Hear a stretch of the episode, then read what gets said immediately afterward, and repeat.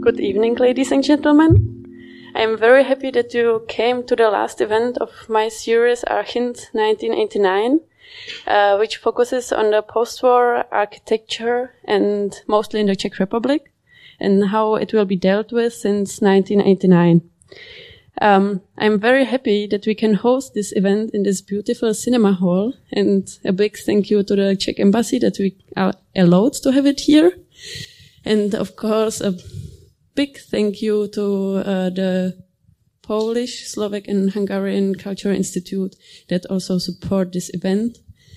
Um, we have today a great possibility to uh, present you a project called Iconic Ruins. Um, this project tries to give an overview uh, to socialist uh, representative architecture in the four uh, Visegrad countries in the Czech Republic, in Slovakia, in Poland, and in Hungary, and was developed uh, as a part of a shared cities project, uh, which is funded by the European Union. At the beginning, uh, we will hear four uh, short uh, input presentations by experts from each country, and afterwards there will be a discussion and after the discussion, you will have a possibility to have a look on the exhibition Iconic Ruins, uh, which we show downstairs in the floor. Um, I asked uh, all of my guests to give us a brief insight uh, if there is a special treatment of the uh, post-war architecture in their country in comparison to the other uh, Visegrad countries and to show us two examples of iconic architecture uh, in terms of great architecture or in terms uh, of treatment of the architecture after 1989. The first presentation will be held by Petr Vorlík uh, from the Czech Republic. Um, he is an architect and architecture historian. He's also a co-curator of the iconic uh, ruins project. He works in the Department of Theory and History of Architecture at the Faculty of Architecture at, at the Czech Technical University in Prague. Um, and he will also give us a brief introduction uh, to the whole project, uh, Iconic Ruins. The floor is yours.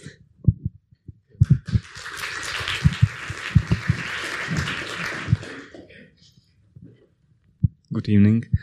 Um, just shortly.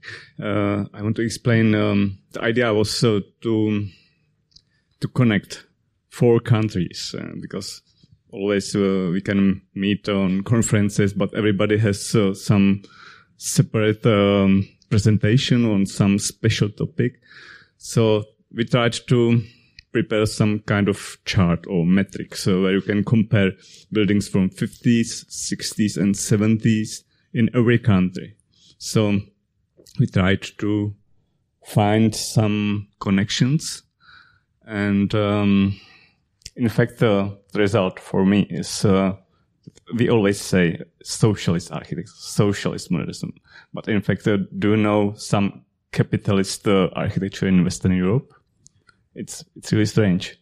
And uh, if you will see this um, exhibition downstairs. So you can find there some traditional architecture from 50s or post functionalist architecture from 50s, international style from 60s, postmodern architecture from 70s and 80s. So I, I can find there some connections to Western Europe. And, uh, for me, it's not really socialist architecture.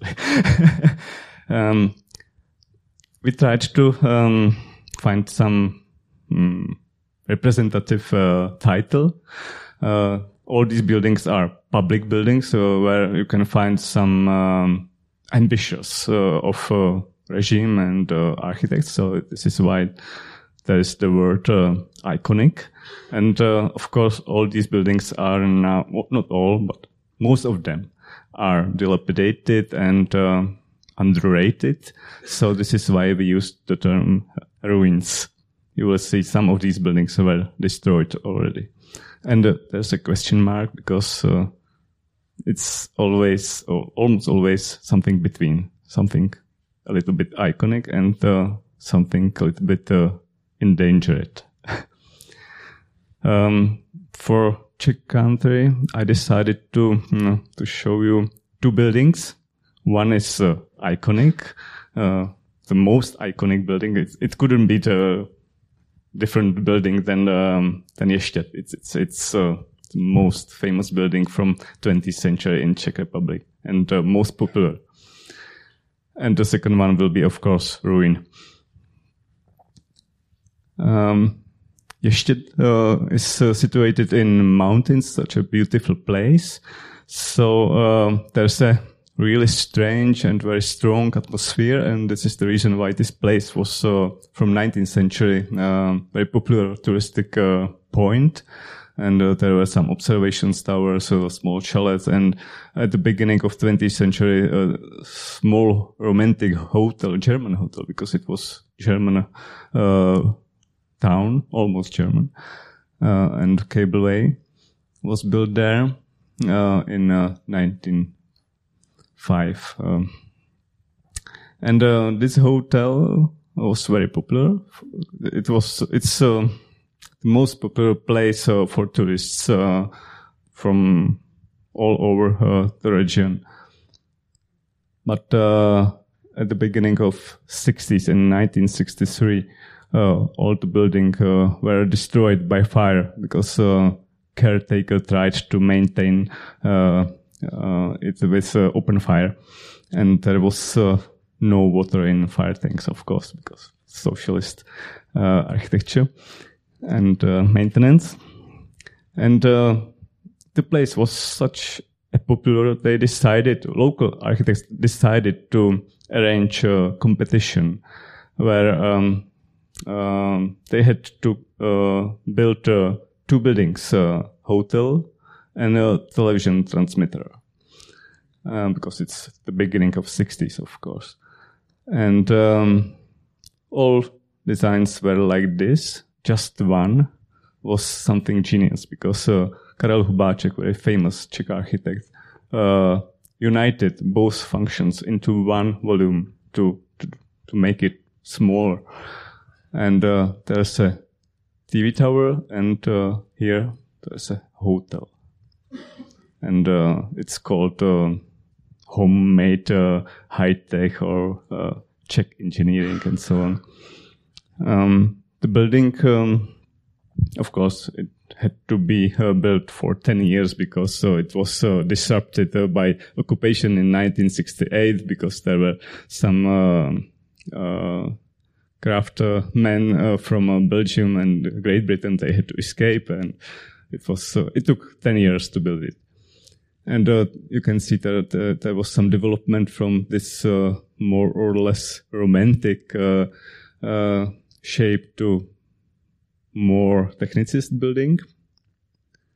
And um, the building is uh, uh, looks um, very smooth, but it's um, very uh, complicated structure with uh, completely uh, uh, complicated mix of functions. So there's telecommunications, hotel, restaurant, some buffet, some repository, and so on.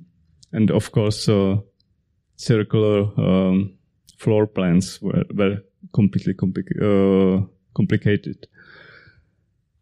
And um, structure is extraordinary because there's uh, some laminate uh, self-supported. Uh, it, they, there are some patented uh, structures like this absorber of uh, horizontal vibrations from wind. It uh, it had to be patented. this part, which is um, also laminate shell, to to um, for this transmitters, it had to be patented also.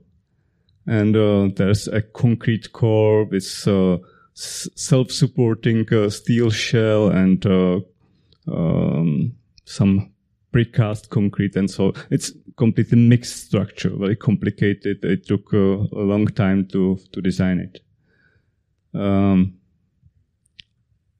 surface is also complicated. Laminate, uh, steel, again, laminate. Uh, uh, it it was produced by um, factory where fisherman uh, equipment was uh, uh, produced. Um, there's a curtain wall, exposed concrete in mountains, so now very complicated structure. And this is the result. Uh, the result is uh, extremely interesting because uh, there's a connection between this technicist uh, features uh, and uh, technicist design and at the at this place you can find um, stone cladding, uh, exposed concrete, and something more connected with nature, with uh, all these uh, mountains all around. And of course, the shape is uh, extension of the of the of the mountains. Interior was more or less similar. Again, completely designed for Ještěd Tower. Uh, the most important moment was panoramic view, and uh, again, you can find there uh, very raw natural uh, surfaces down and like skies. Uh, these structures very very light. this is colors, original colors, which were lost already. Uh, it should be something like nature. With, uh, it's it should be like moss in in forest, and uh, can see the level of uh, windows. It, should be uh, unobtrusive for a panoramic view to see all this nature all around, and uh, this part should be very light uh, and uh, very opened. It's similar like car, of course, so techniques from outside and very cozy inside. And um, it was very complex design, not only uh, surfaces, not only structures uh, with a lot of patterns, uh, but also um, interiors, and of course uh, all this many so um, clothing for uh, stuff and uh, of course everything was designed uh, directly for Ještěd. And uh, again, it's uh, something like Jung because uh, all these motives were with food to um, help people to find to feel cozy and to be hungry and thirsty. And all these designs were you can find there this shapes. it had to be hold in hands because it's for hot uh, liquids and in mountains. And of course, uh, again, patented uh, uh design. It's uh, made from vitral. It's some kind of special ceramics which was originally designed for um, high voltage uh, isolators, and now it had to be used there to to make it more raw and more Jungian. Yes, very quickly. Um, artworks which are connected with nature again, meteorites, sun, and so on. A little bit Scandinavian. And um, of course, this is a honeymoon suit. This is ordinary room. You can, you can see this. It, it should be sorry, uh, it should be different than socialist reality downstairs uh, below mountains. It should be something dreaming. And this is the reason why this building is very, very popular. Uh, it was awarded uh, August Prize. It's the highest award for Czech architecture till today.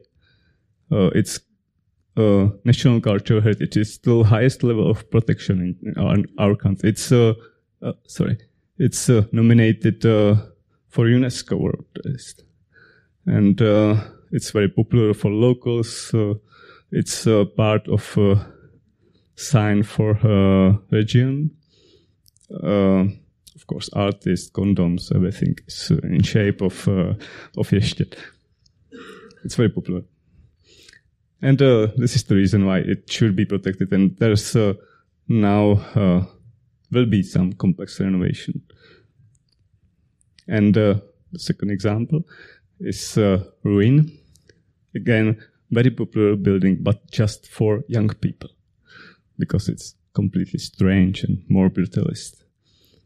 Uh, it's again a mix of technic, technical functions. It's uh, this is computer room for um, control room for uh, gas pipelines from uh, Soviet Union to to our country, and it's mixed with administrative buildings.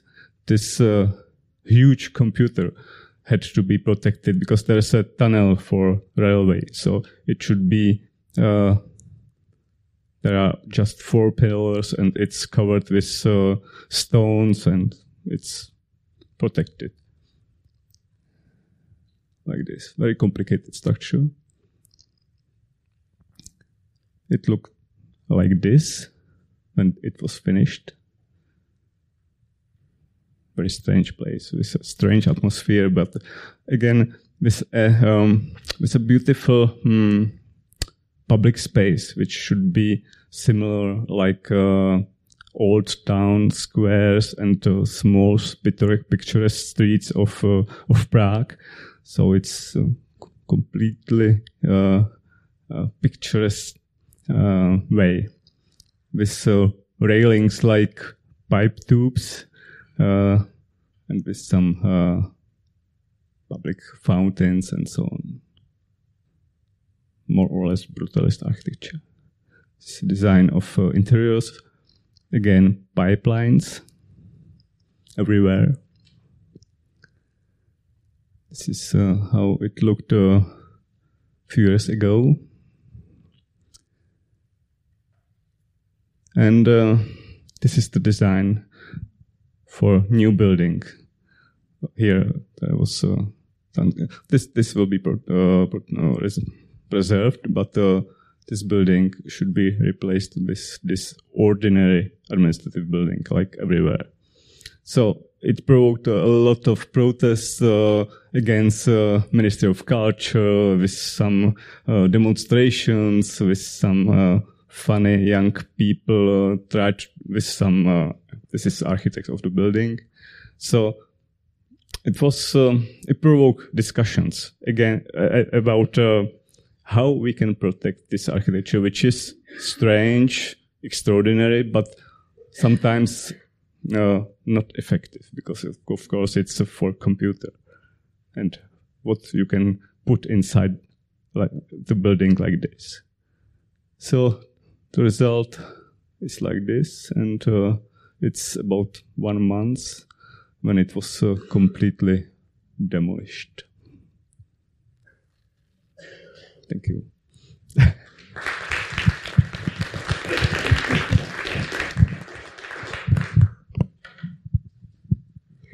Thank you very much for these uh, great examples. Um, now I would like to um, invite Peter Szalay uh, to introduce us the situation in Slovakia.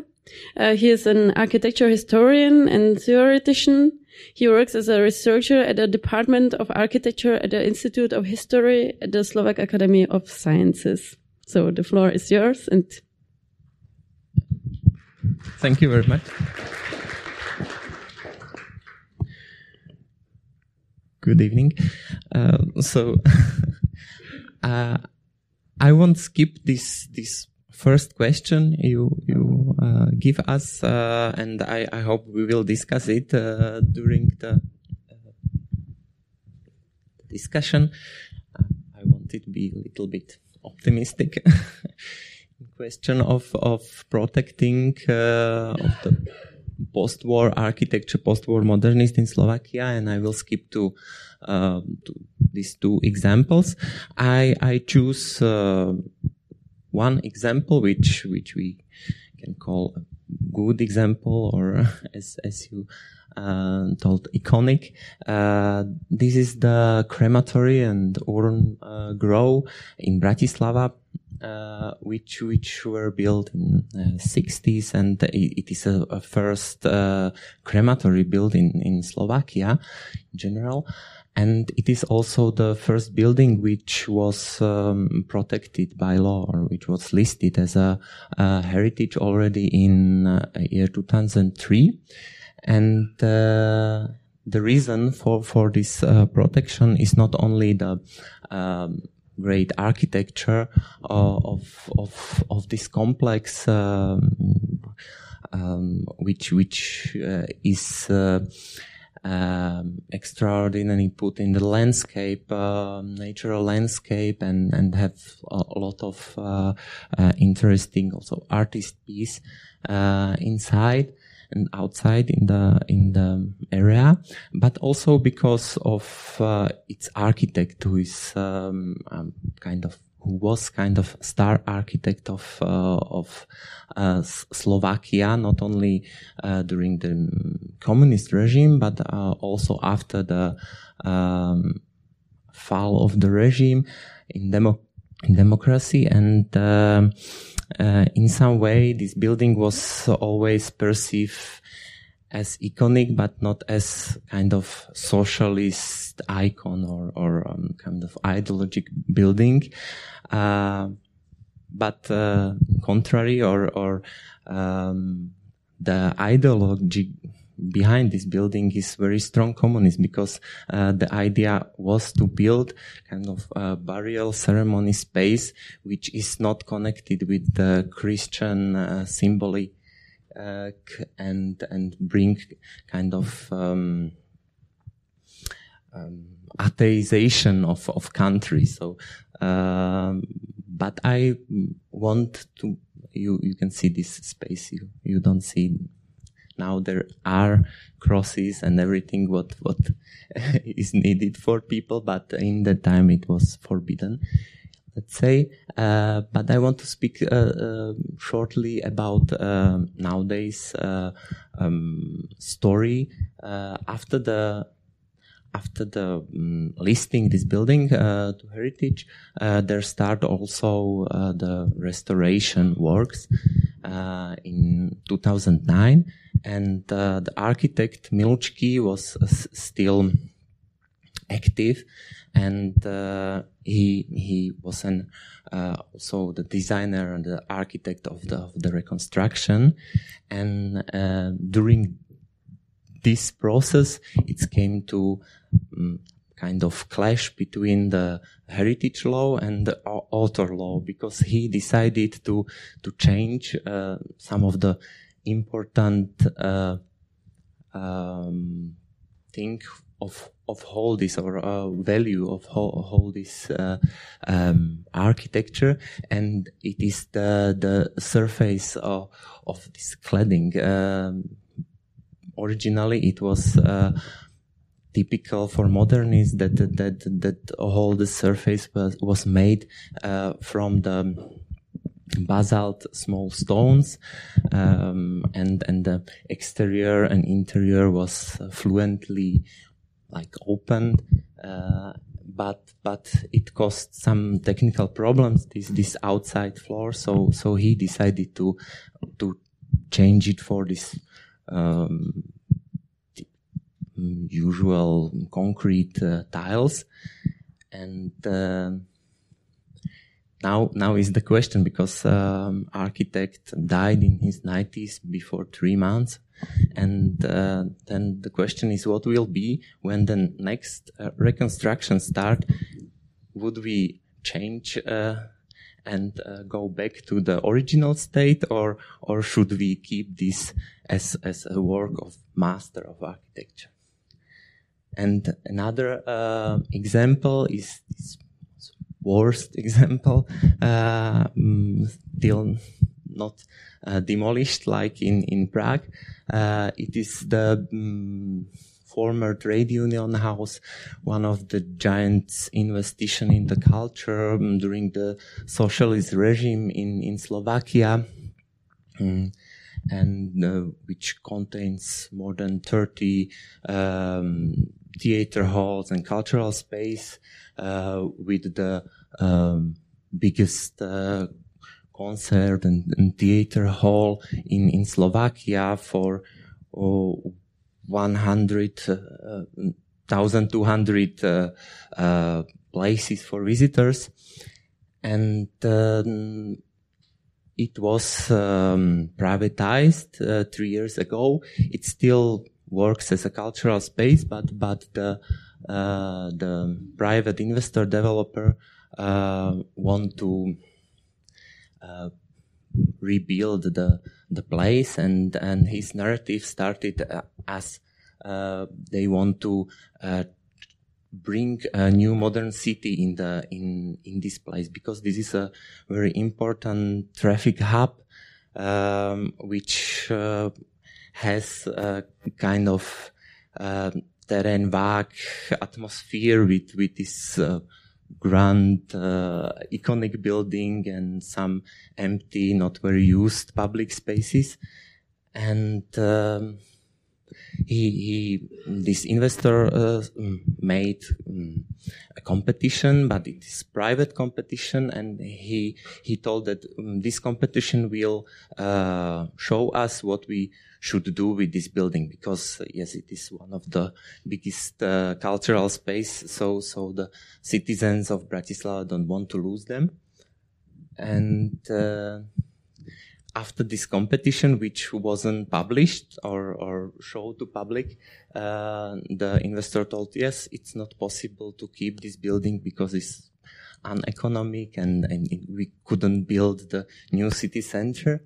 But some pictures leaked from, from the investors, uh, uh, hidden places and, uh, it's made a big outrage of of, of uh, public against this this uh, very strange privatized and, and dense project.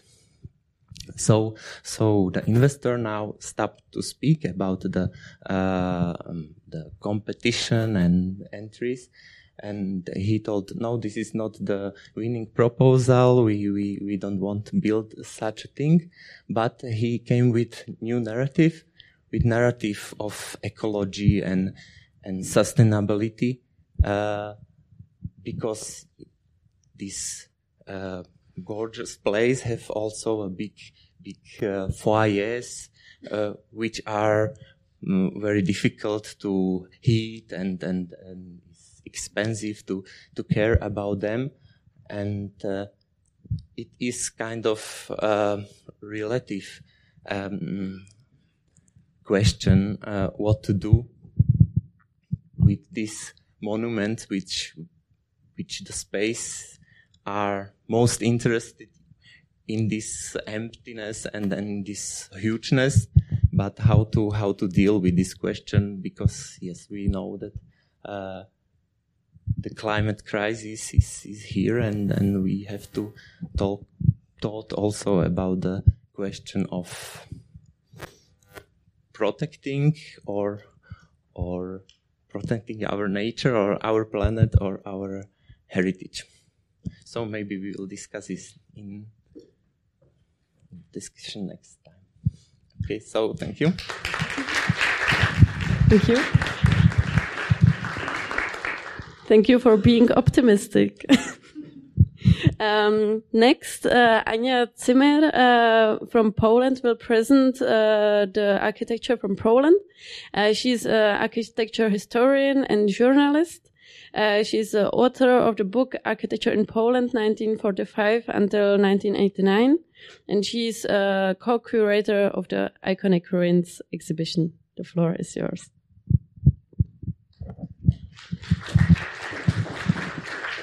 Uh, hello, everybody. Mm, the first thing I would like to say before I will go to my examples, uh, that the story about uh, discussion of post-war architecture in Poland uh, started in a way with this building. It was uh, built in the 60s, but uh, the history of this building became famous in 200, 2006 when this building was uh, demolished.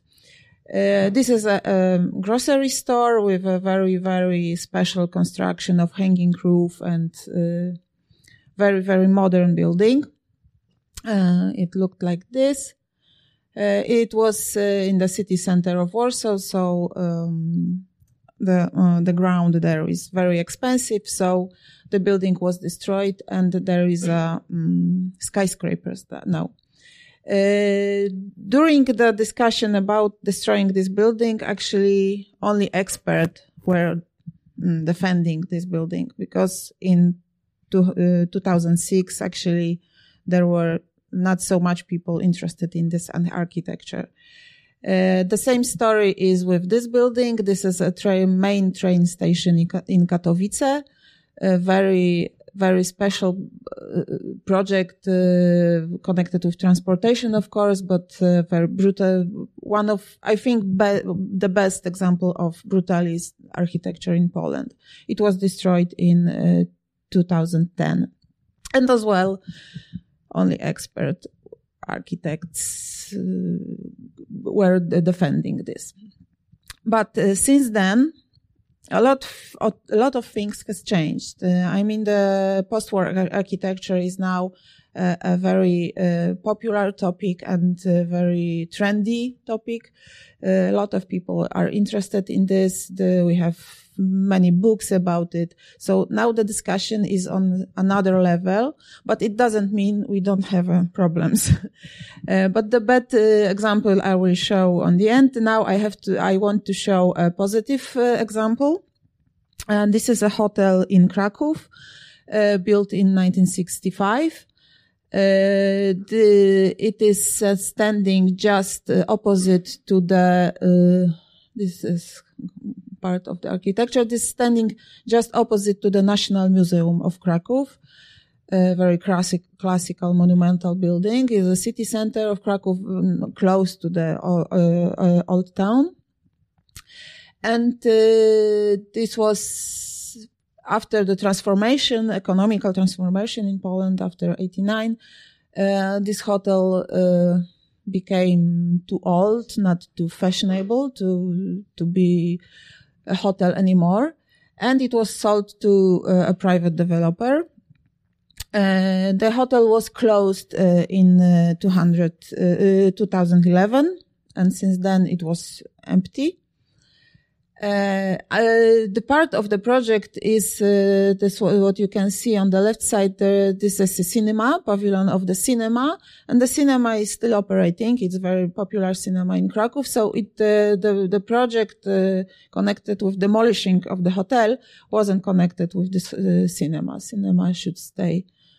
This is the the cinema as well and the part of the hotel and this private developer who bought this building uh, wanted to demolish it because uh, it couldn't be a hotel anymore. Uh, it was too old and uh, uh, in a not very good shape.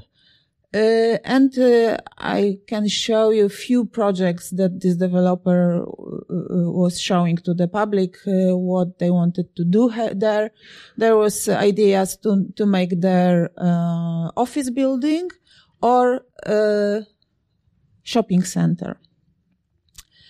Uh, there were some projects, a lot of this project. There were the, uh, and there were, there was very, very big discussion about this. And there were very, very lot of people defending this building. Actually, even more than experts, uh, people of Krakow were defending this building. We had a, as well, like, like in Prague, performance. Uh, this is greed of the city. there was kind of artistic performance made by Cecylia Malik, the artist from Krakow.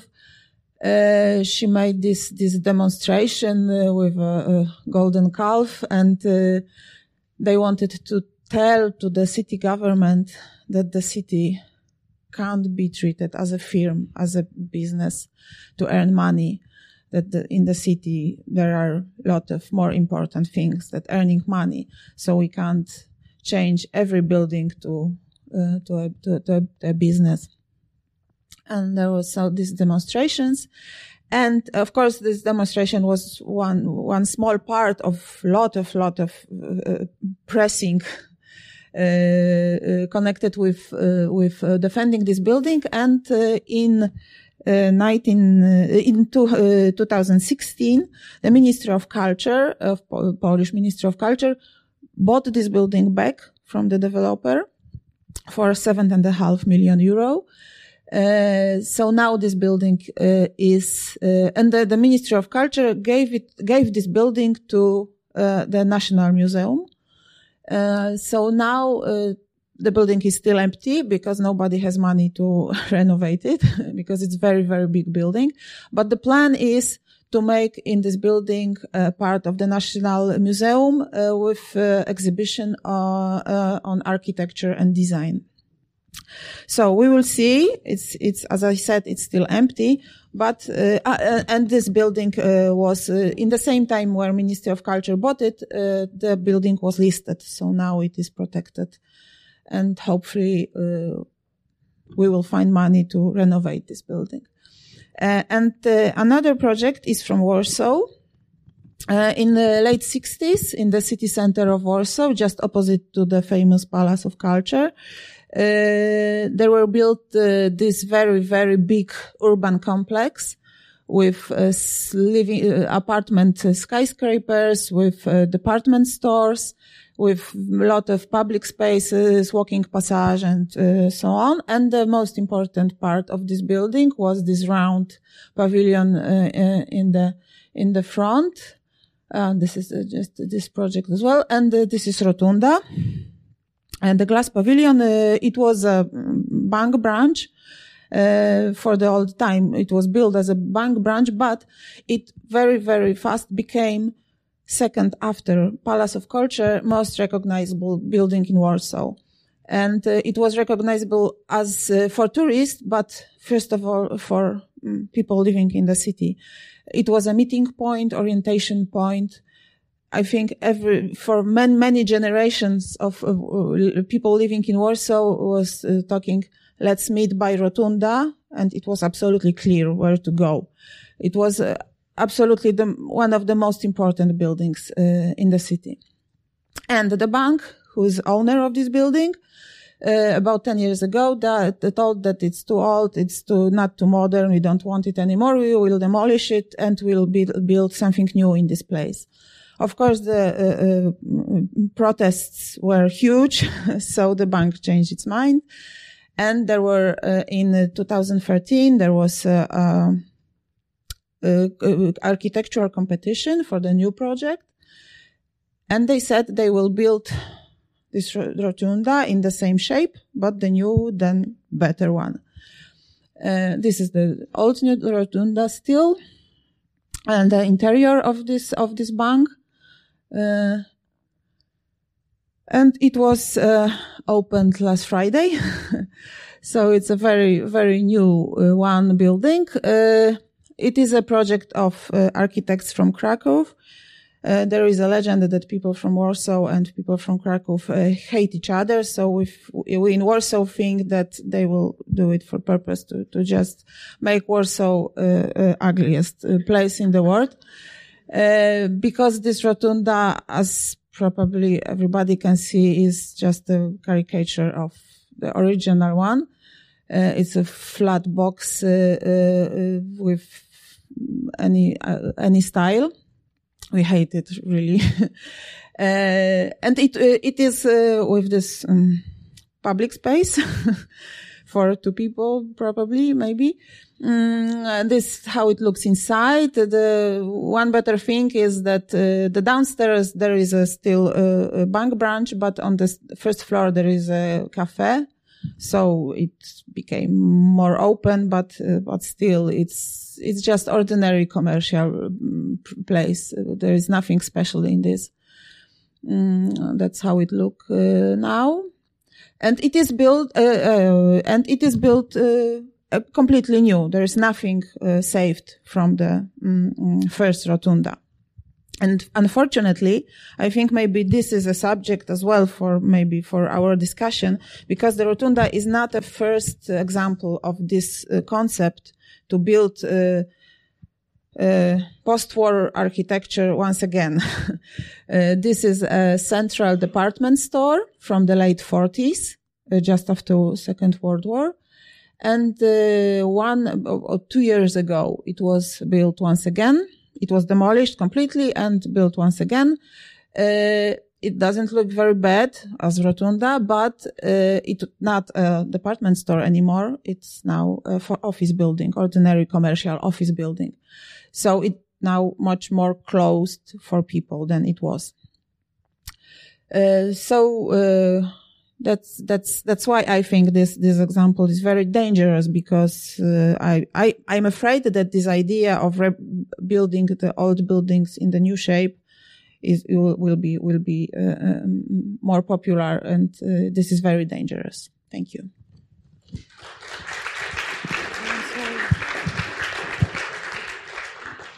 Thank you very much.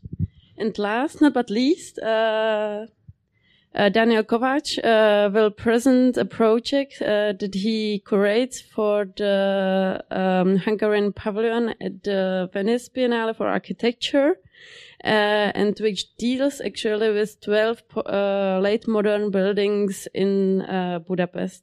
He is an art historian, architectural critic, and he is also chief editor of epiteszforum.hu. the floor is yours. Thank you very much.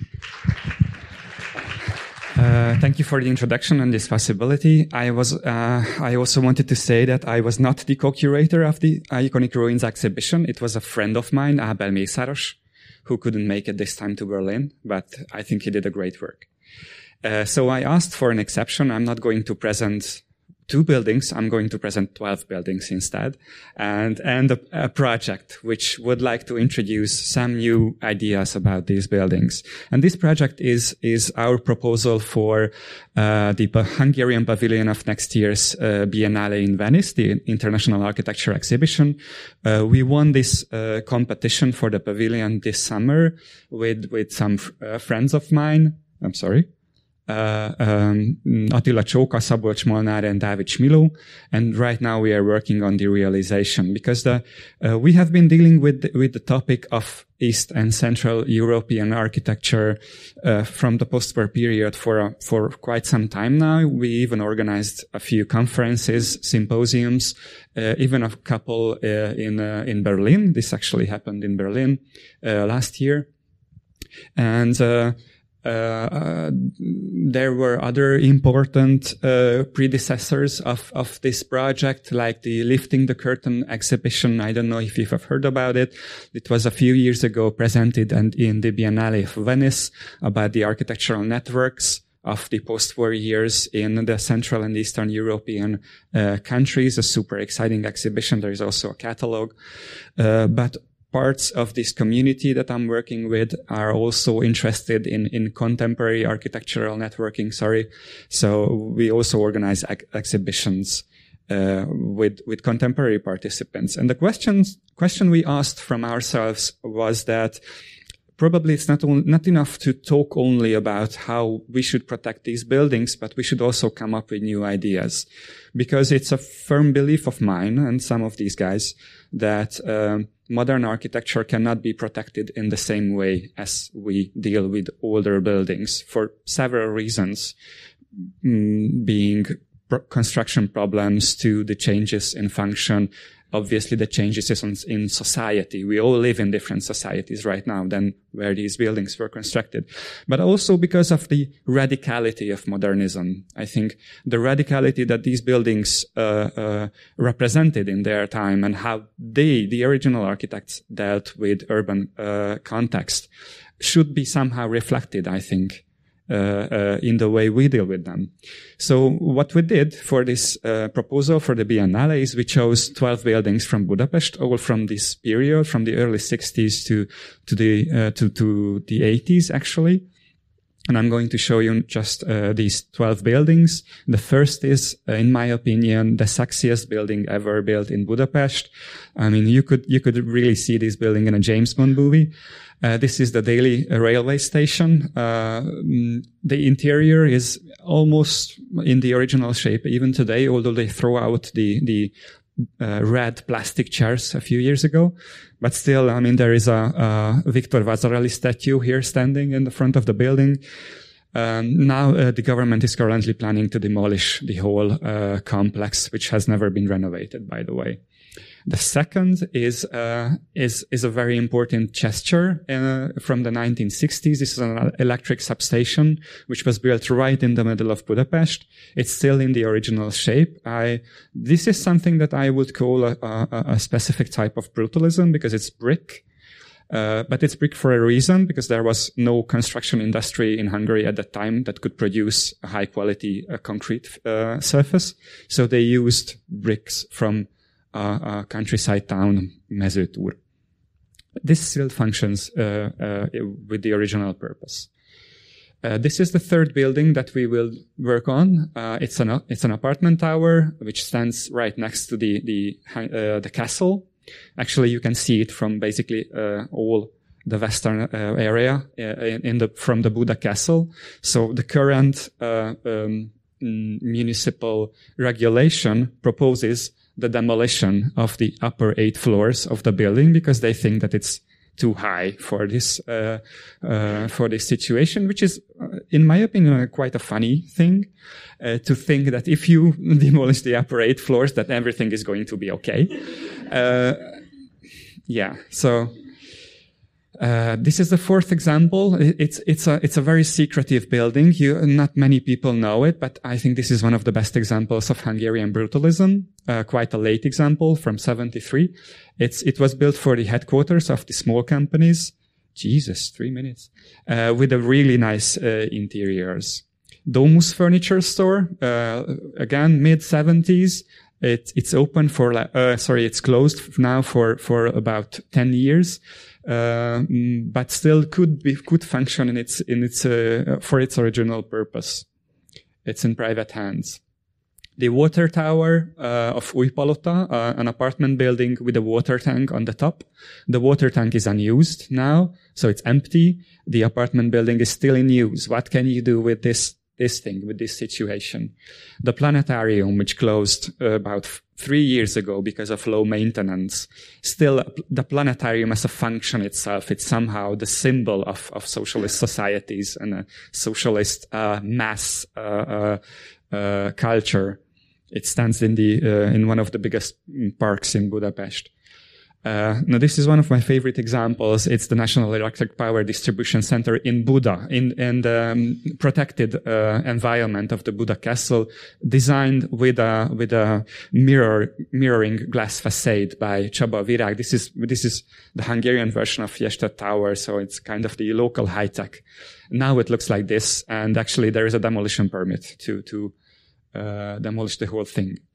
Kelenföld City Center, a, a, mixed function cultural and commercial center from the late uh, 70s. This still also functions uh, with the original purpose, but just one uh, tram stop away. Now a new huge mall is being built, so probably it's going to be demolished quite soon.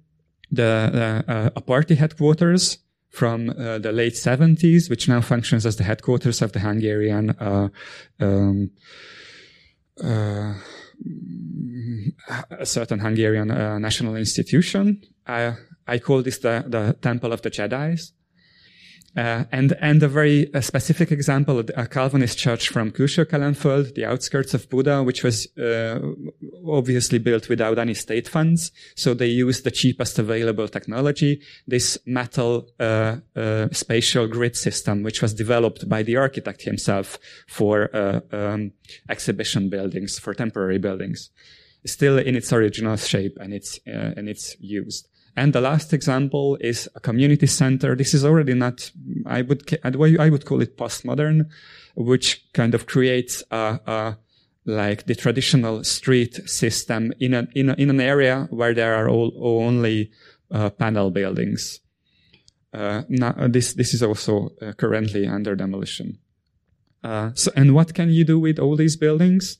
Uh, I mean, if we refer to, to the manifesto of Hashim Sarkis, who is the chief creator of next year's Biennale, then uh, I think we can propose some new ways to, to deal with these. So we, what we did is what we invited 12 architect, young architecture offices from the region, not only from Hungary, but from Poland, uh, Estonia, Slovenia, Serbia, Ukraine, Slovakia, uh, Czechia, and Romania uh, to work together to develop new ways to deal with these buildings in Budapest. This is our first meeting, which happened actually three weeks ago. And now everyone is working on their proposal. We had a workshop, uh, enthusiastic people sitting in the workshop. And obviously we will also have a catalog with, with, uh, invited, uh, writers, um, on this topic, the topic of East, Eastern Central European architecture. And, uh, I obviously warmly invite you, you, all to Venice next May when we open this exhibition. I hope with great results. I, I actually don't know what's going to happen because everybody's working on their project right now. Uh, so thank you very much for the attention.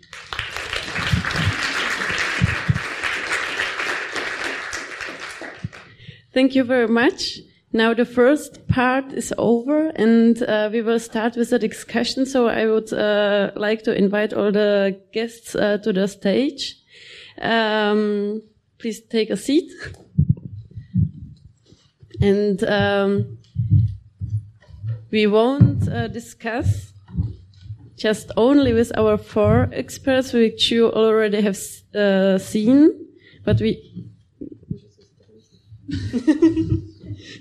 but uh, we have also a guest um, um, from Germany. I invited Bettina Güldner, um, who is an art and design historian and curator, and she is interested in design uh, and architecture in the Visegrad countries also. And I invited her also to help us to um, have a also German or and also Western point of view on this topic. Um, and she has also prepared uh, some questions on our guest show, so I won't be the only one asking here.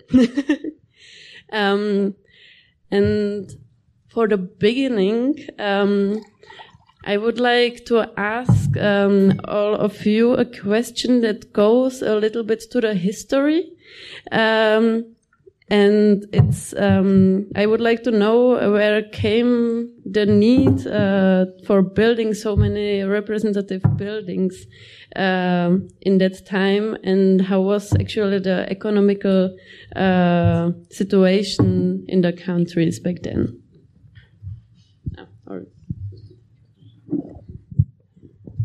Thank you.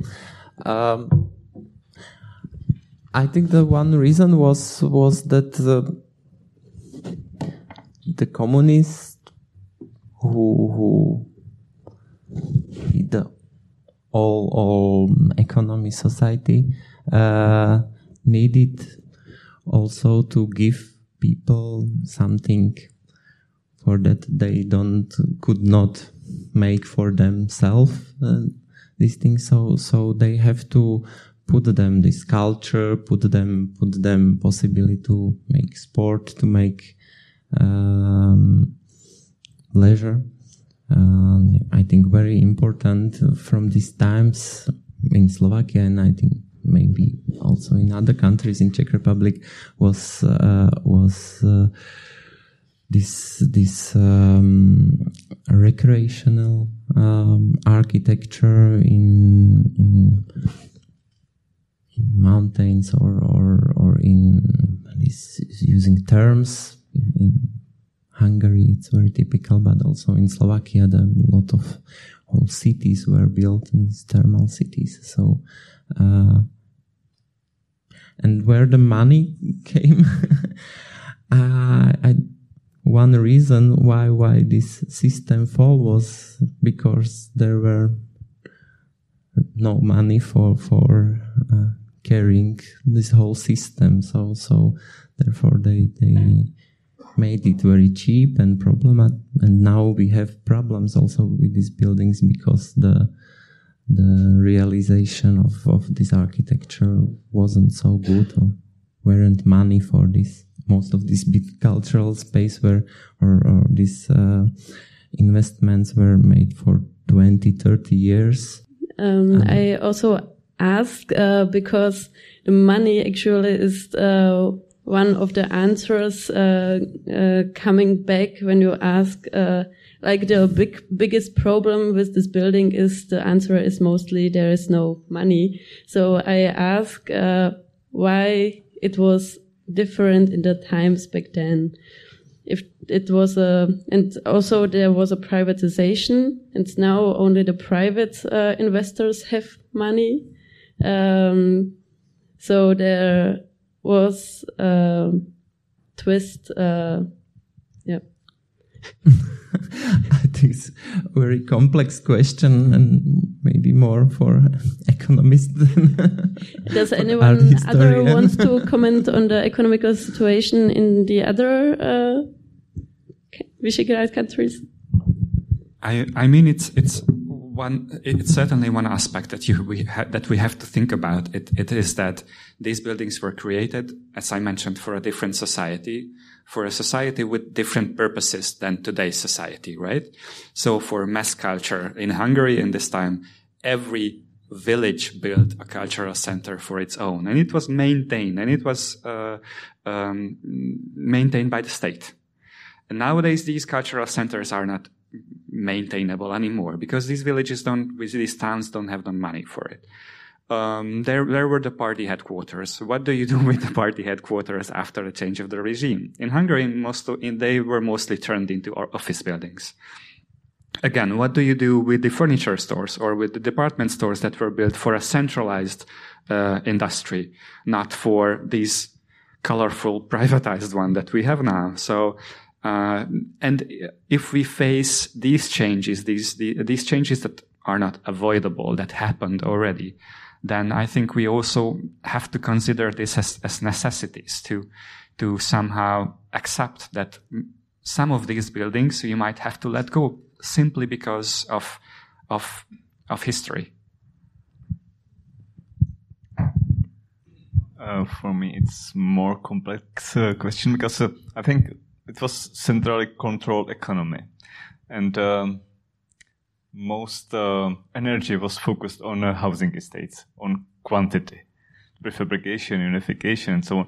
It, it, it's the, the result was a very poor condition and um, uh, environment of housing estates. So, if you want to uh, cultivate a public space, you have to use uh, public buildings, and these public buildings should be more extraordinary, more elaborated, uh, with better quality of uh, materials and uh, spaces. So I think it's uh, the way how to offer something uh, to to um, to make some uh, balance between quantity and quality between housing estates and public buildings. And uh, at the same time, I think there's um, a lot of these buildings, like department stores, uh, fair trade uh, enterprises, uh, international hotels, and so should be mm, um, competitive with uh, Western architecture and uh, Western culture, and should be some kind of showcase. We are successful and uh, socialism works. so maybe this is the reason why these buildings are so huge and more um, exclusive. Uh, I think um, uh, uh, from today's point of view, we can't, especially, I, I, don't know how it is in other countries, but especially in Poland, I can see it very well that um, the, we can't we can't disconnect economy and politics, and I mean. Um, the situation of this architecture just after 89. It was a good architecture from 70s and 60s. And after 89, it was on purpose not re- renovated. Those buildings were still needed, but they wasn't renovated because they were hated. and now the, a lot of the problems now we have with these big buildings, probably not always necessary, that they are very in very bad shape, but this bad shape is uh, is uh, mm, mm, from the 90s and later later years because uh, uh, of lack of renovation. So I think this this political uh, uh, context is is still important even after 89. Mr. Warlick, you mentioned also the competition between East and West. Now I would like um, also to um, speak about the questions uh, how the influence of the West to the East and uh, also the other way around was um, in questions of building, but also uh, in the questions of um, preservation after 1989. Um, Bettina Güldner prepared uh, some slides uh, which are um, trying to show uh, some of these questions also. So I would like to ask you to uh, comment them. Is this already working? So um, we have heard already, or right now, two interesting um, terms. That was um, the hugeness and the mass culture. And I think from my point of view of a German art historian, it's a question to you and your initiative as the representatives of the young generation of art historians and architectural historians. What is your kind of idea to preserve these periods of the culture of the architectural culture of your country. Why is that so? Is it only as far as it is existing? Is it as far as you have figured out it is fantastic, breathtaking architecture? And for me, all, all the time I, I'm looking at these examples and the time when I'm going into your countries, partly, I am aware of some, something we don't have in Germany. And so far, I brought only some very single examples. And I, after I have seen years, I'm so much touched as they are so small. They are so simple. They are so cute. They are not huge. They are not strong. And what is behind this curtain. And for me, everything is in a way the question of identity, maybe. And this might be one of the clues to, to gather all your researches and impacts on setting this into the Western world to say, look at us. This is what we have done. And this is what we are struggling for to preserve it. To say we are one kind of you. But from the side of Germany, of course, the, the whole discussion is different. And now comes another term, and that is nation. All your arguments included one term you never named. It is the, the self um, concept of the society, of the post-war society in these young post-war socialist republics, but being a full nation. And that was, of course, a competition economically, politically, in the Visegrad, in, in the whole Comecon against Moscow. Everybody knows that. But Germany was different. Germany was not any longer a nation. It was divided and even Berlin was divided. And that made it completely different even in the way we delivered architecture. And here we have one of the most famous ones. This um, is what I brought to you. Everybody knows it. Um, so it is the competition. It is an economical, artistic, and of course a political, ideological competition between West and East, Hansaviertel, and one not so well known angle of the former Stalin Allee, nowadays named, renamed Karl Marx Allee. It is the angle very close to the, one of the most ugliest buildings we have. I don't name it. Alexanderstraße. But um, set by the same architect who prepared the second section of Stalin Allee. So we have the first one, which is the most famous, that uh, Moscow Warsaw looking piece.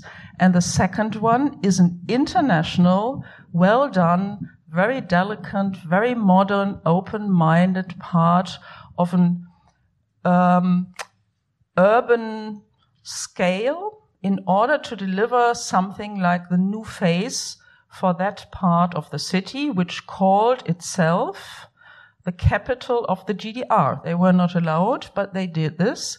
And so for all the, the neighborhood of Alexanderplatz is part of that new figure.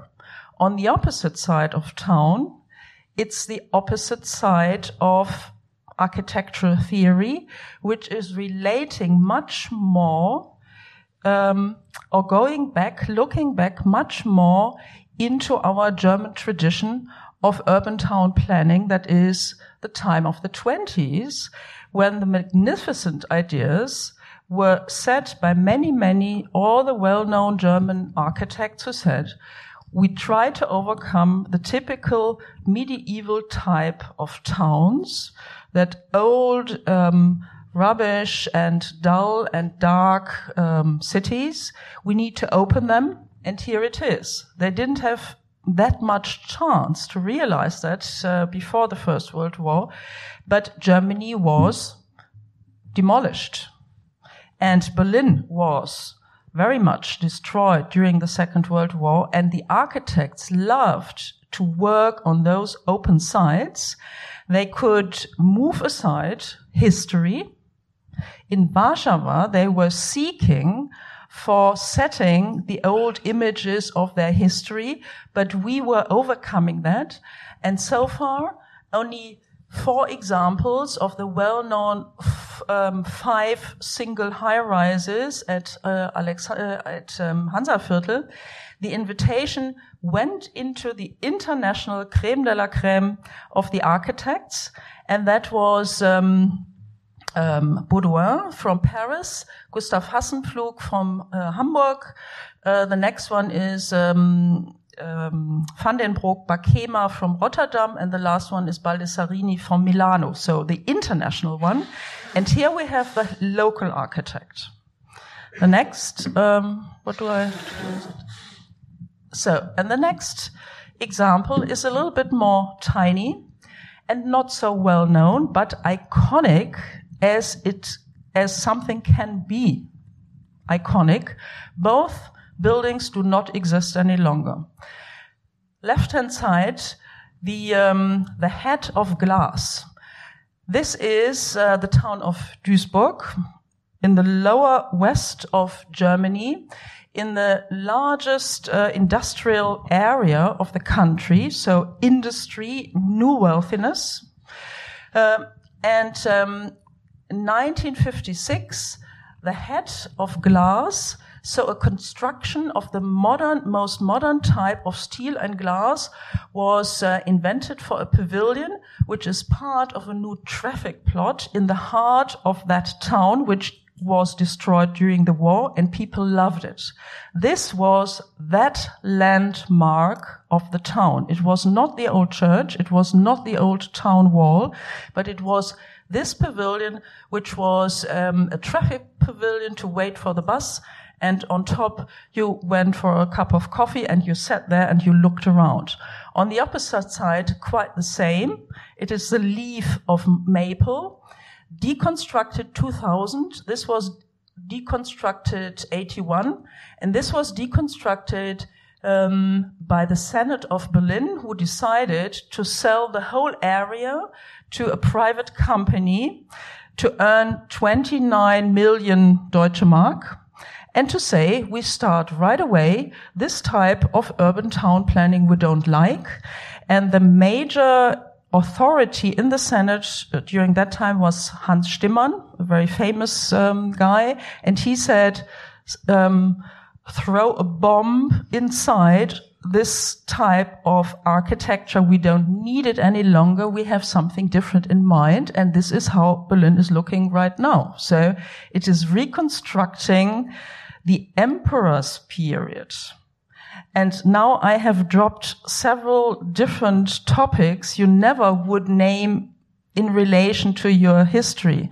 And so far, my question to you is, is that true that your search and the one of your contemporaries in your towns and your societies is in a way linked to identity? Is it um, for the first time try, uh, finding out is that part of our biography and we we do not want to miss it it is one of those steps we need as far as our idea of preserving historical sites is not the one and only single one, but we need the different ones, not only the beautiful ones, but the new initiatives in technology and in aesthetics.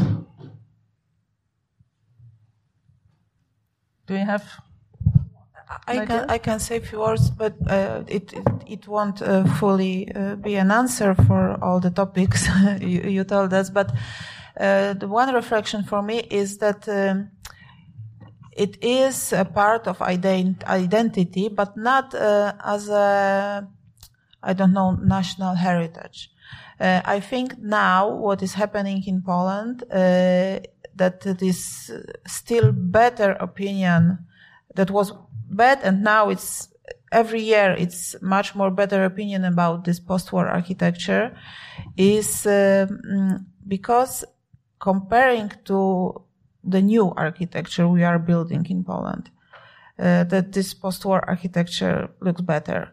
And uh, it's very sad, but it is like that. It is it's easier to identify with this architecture from 60s or 70s, even if it's not a very good shape, but it's easier to identify with this architecture than with very very new buildings that that, that they are built now, uh, especially in Warsaw because in Warsaw there is a lot of lot of developers commercial architecture, which is terrible and it is. Uh, completely uh, without any any I don't know climate or something that uh, connects with the people as as as I show you with this rotunda, it's it's styleless building now, uh, and we have too much of this building. So I mm, I think uh, because um, architecture of uh, of this post-war uh, period is as I said, is very popular now uh, through, uh, between uh, very young people, younger than me. I was born in 70s, so I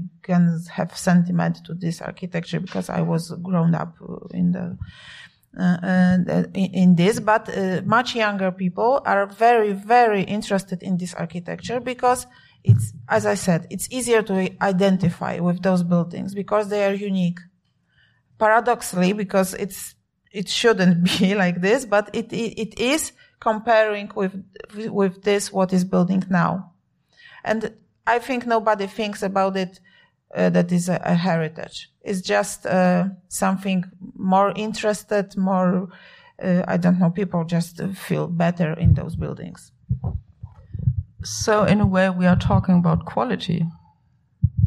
And the character of the construction of the building itself, which seems to be figured out nowadays the first time. When all our examples were set in their time, most of the people were neglecting them and they didn't have the feeling for delicate profiles, for the daring risk to, um, to, to, to build a pavilion which is a, a concrete piece like um, shell framed roof or the swinging character of an open framed glass piece. So it was so new during that time as nowadays for us.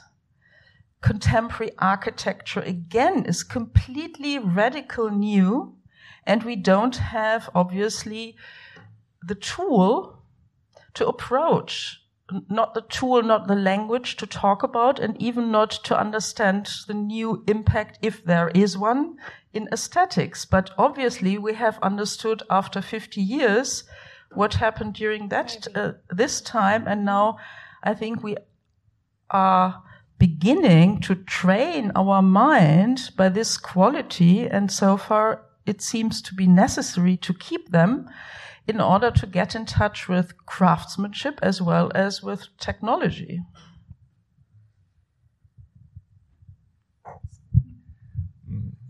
For me, um, it's a question of um,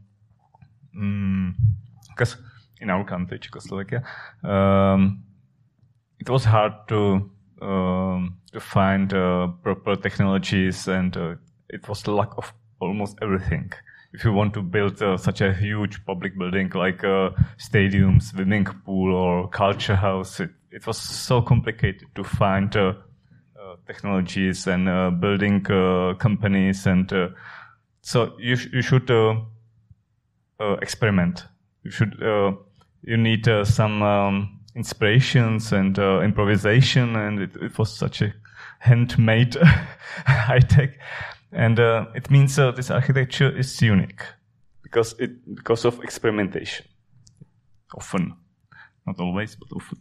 And uh, today you can. If you want to build an administrative building or a department store, you can use a catalog and you can find a few examples of facades and uh, uh, I don't know doors and uh, windows and uh, floors, and you can only choose something from catalog. And this this is uh, why maybe contemporary architecture looks so boring and uh, standard and unified, because there is um, just a small um, challenge in it. Um, Mr. Kovács, you also for the project you uh, work with uh, young architects. Maybe from the workshops, could you already tell what are the values of this architecture and what is inspiring them for uh, them to work on this uh, heritage? Uh, yeah, I I will try to sum it up because I think your questions should be answered with a PhD dissertation, basically, which which I would be happy to write, but probably not for you to listen to.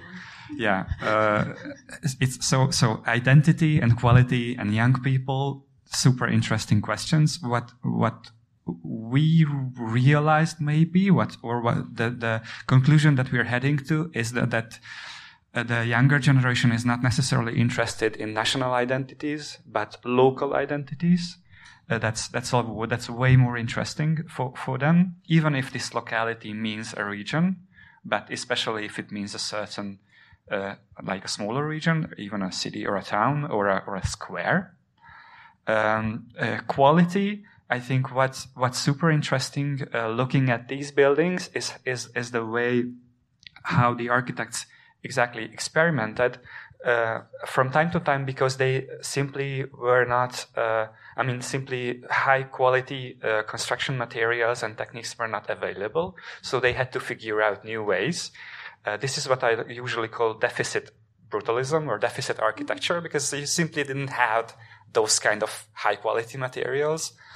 Um, and this is super interesting for the young generation as well, partly because they don't have the means to, to design high quality buildings, but also partly because of sustainability. Because we have to, at the point, we have to get rid of using Chinese marble and can, can, Canadian wood and I don't know, I mean, tropic uh, uh, materials because that's that, that's not how sustainability works, right? So we have to use local materials, what, what are available.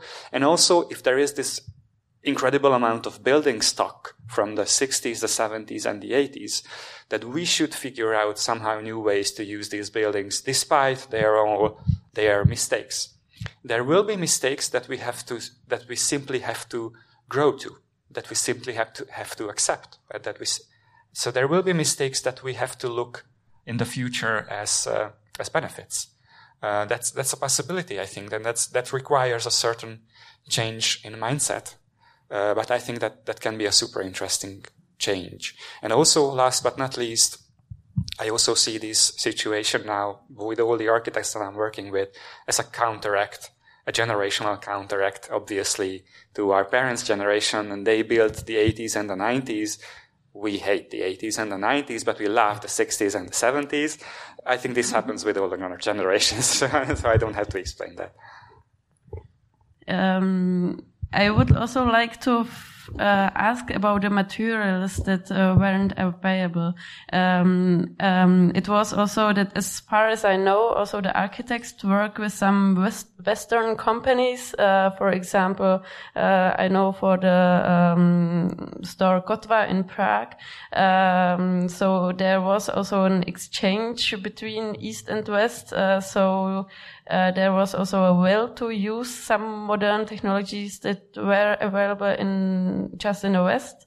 And uh, maybe also a question uh, to the Slovakian uh, example uh, mm, of the um, uh, like the um, the first building will be sometimes also described as a, Scandinavian modernism, where this did this term come from? Uh, were there actual, actually an exchange between the architects uh, from Slovakia to Scandinavian, as it was, uh, as there was a group of architects uh, uh, from Poland which uh, had to go to to Sweden in during the World War II, or what is it? A, is it a term that was given to this architecture afterwards?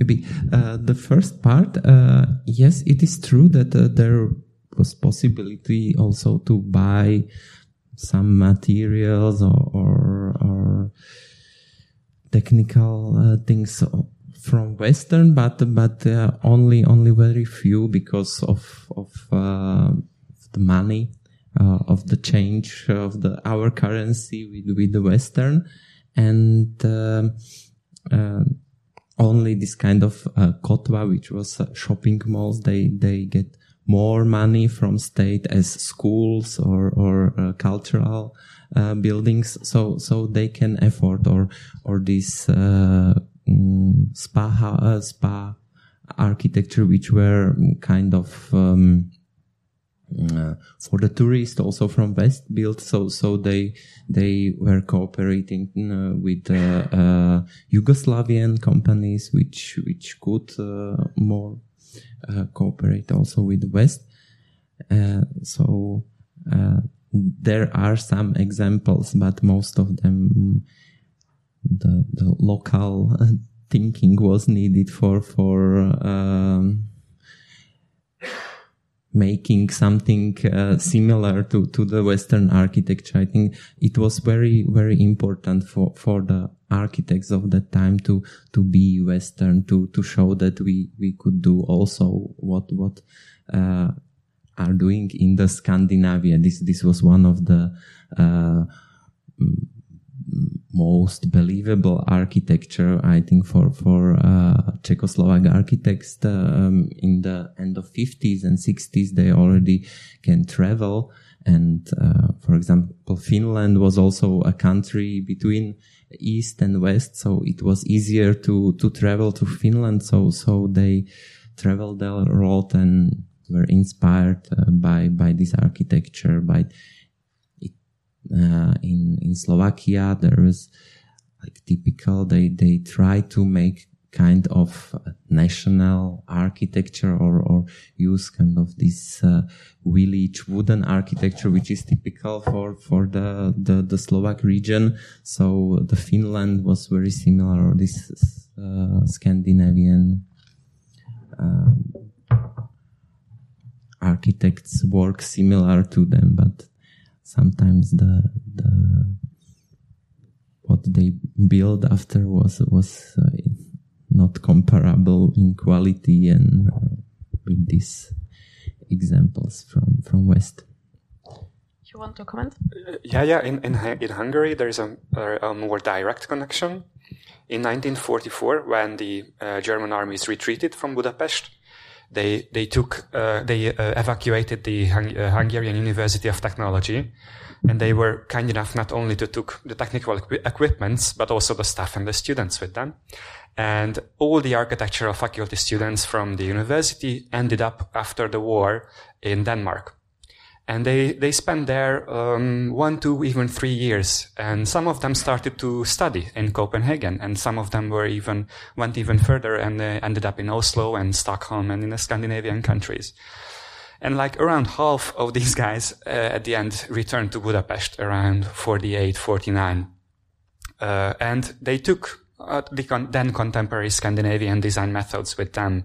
And after this period of socialist realism in the 50s, from the end of the 50s, these people became the, the masters of the university, actually, and uh, they started to, to, to uh, use these methods that they learned. And they are actually still called by architecture historians the Denmark guys.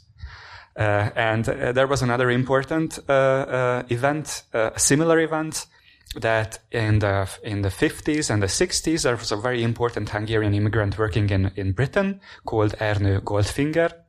You might know him from the again from the James Bond movies. I'm sorry to refer to the James Bond movies the second time tonight, but uh, this simply happens. Okay, so he was like he built very important brutalist structures, the Balfron Tower, for example. You might know him, know, know that, and so he was quite well known architect in London and he organized uh, a scholarship for young Hungarian architects from the early 60s.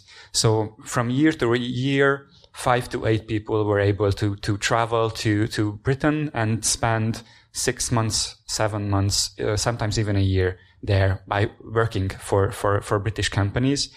And the scholarship stopped after about five years because most of the uh, students decided to stay in Britain and didn't return to Hungary at the end, but some did, and they also this then contemporary British brutalism was was actually very represent in the Hungarian architecture of, of that time.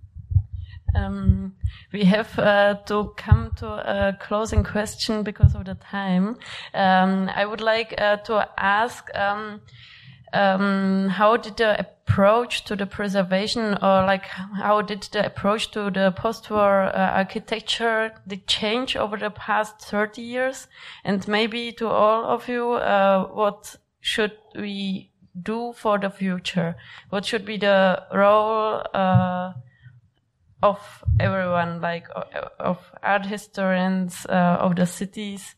Um, and what should what is your uh, opinion to that?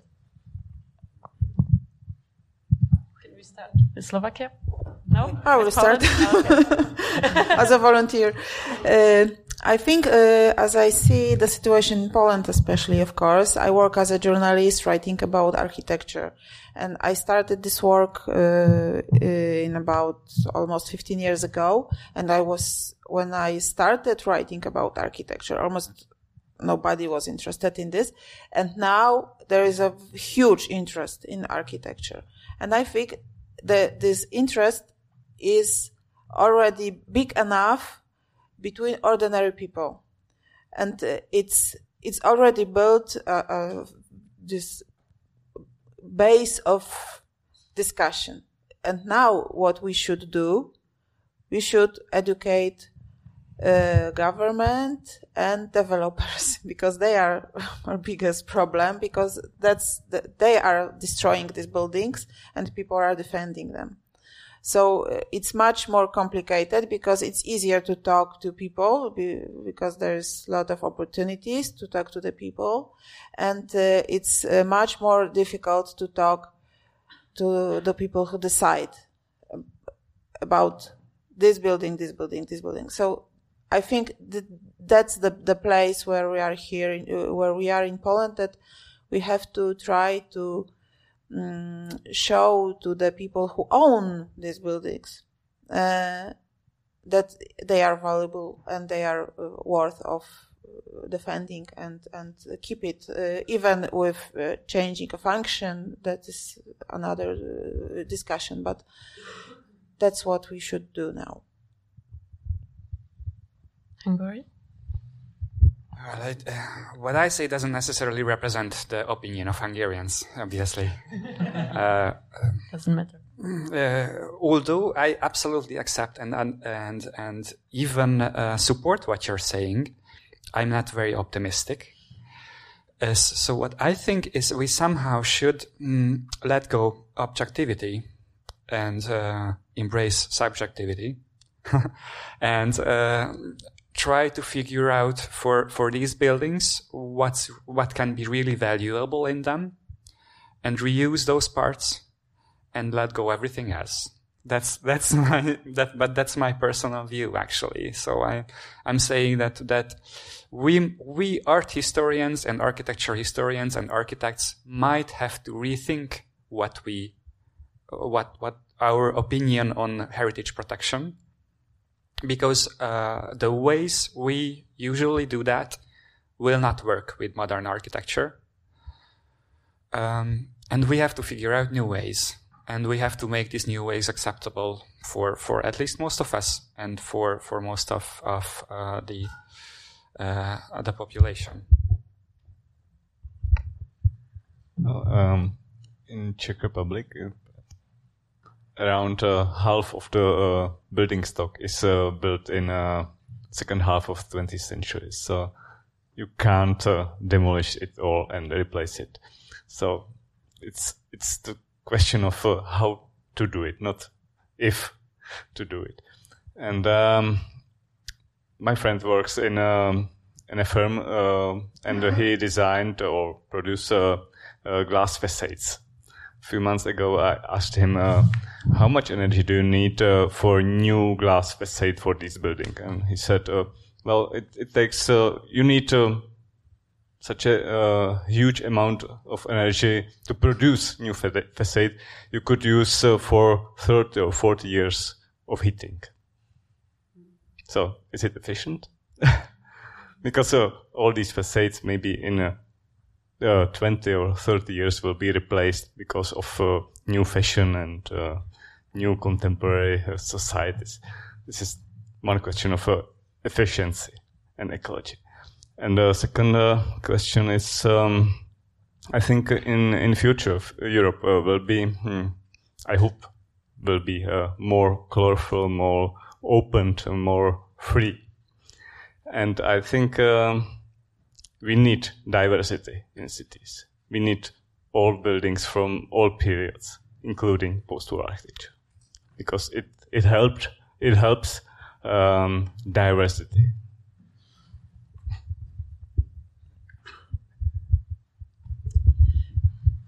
Well, in uh, Germany, there are many groups since a long time working powerful on um, collecting all the knowledge of post-war architecture in several towns, even in Germany, that is published. They are meeting, they are presenting their results to the public.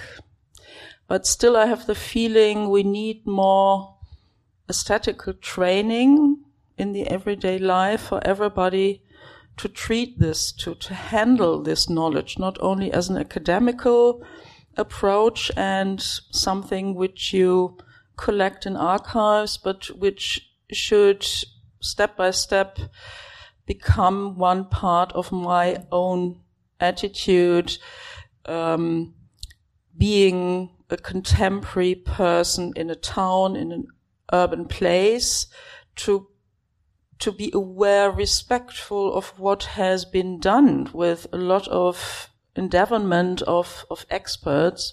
So the architects in former times, and I can learn what you said. We need of all periods examples to learn what the mankind has done. And all these are responsibilities and messages to learn something and to relate on what we are doing right now. Um, the second one is um, my idea would be to open the gate in order to discuss all these fascinating aspects, not only as, of course, to um, to to make them safe as local initiatives, but the competition politically and ideologically is gone. So the wall is demolished in Berlin, in Europe, and we are um, learning to feel as a community European wide. And it would, for me, it would be the biggest pleasure to discuss all these examples as a huge realm of modernity of that time, and that is technology and and the artistic attitude. aside of any ideology, aside of any nation um, impact, but it is so obvious that it is hard to say which building is belonging to which country if you are not informed before. They are often that much alike as they are for a mass society, for social welfare, affordability, and um, te- uh, technological experiences, and of course that big and powerful attitude of the architects who all of them wanted to say we are looking into the future. And I think opening the gate is to be aware of our future and to ask ourselves, what is our future and for what purpose do we need all these devices?